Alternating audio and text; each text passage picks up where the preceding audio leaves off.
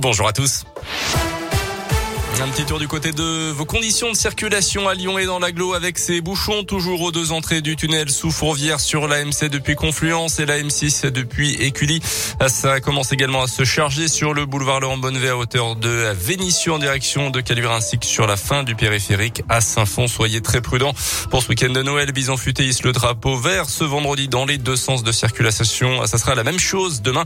En revanche, ça sera orange pour la journée de dimanche dans le sens des départs.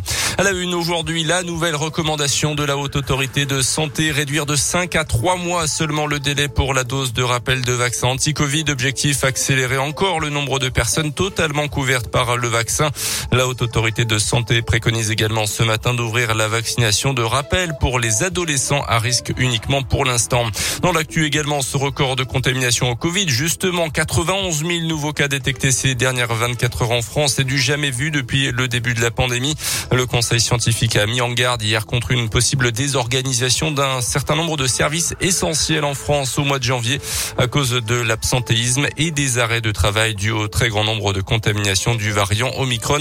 Un variant qui vous contraint pour l'instant de vous isoler 17 jours, mais le ministre de la Santé Olivier Véran a annoncé vouloir réduire fortement ce délai probablement dès le début de la semaine prochaine. Dans l'actu à Lyon, un drame hier soir dans l'agglomération à Vaux-en-Velin. Un piéton âgé de 60 ans a été mortellement renversé par une voiture dans des circonstances encore indéterminées. Les secours n'ont pas pu le sauver selon le progrès. Une enquête est ouverte.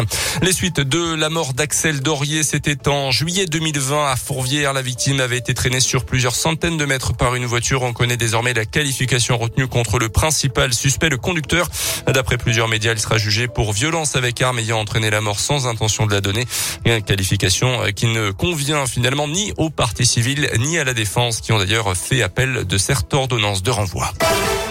Les sports avec le basket et l'Asvel qui s'est offert hier soir un joli cadeau de Noël avant l'heure. Les Villeurbanais ont retrouvé le goût de la victoire en Euroleague 84-82 contre les Turcs de Fenerbahçe.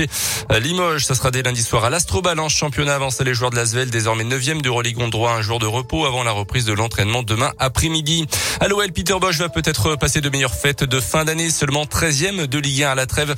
Le coach de l'OL a été confirmé dans ses fonctions par Jean-Michel Aulas dans une interview à l'équipe avec une sorte d'ultimatum quand même pour la, fin du mois de février euh, si rien ne s'arrange du côté sportif. Notez que la page Juninho est définitivement tournée à Lyon. Bruno Chirou qui s'occupait jusqu'à présent de l'équipe féminine après des licenciements avec Juninho justement prend du galon. Il devient conseiller technique et directeur du recrutement de l'OL. Les Lyonnais qui recevront du côté du terrain le Paris Saint-Germain. Ça sera le 9 janvier pour le premier match de Ligue 1 de l'année 2022.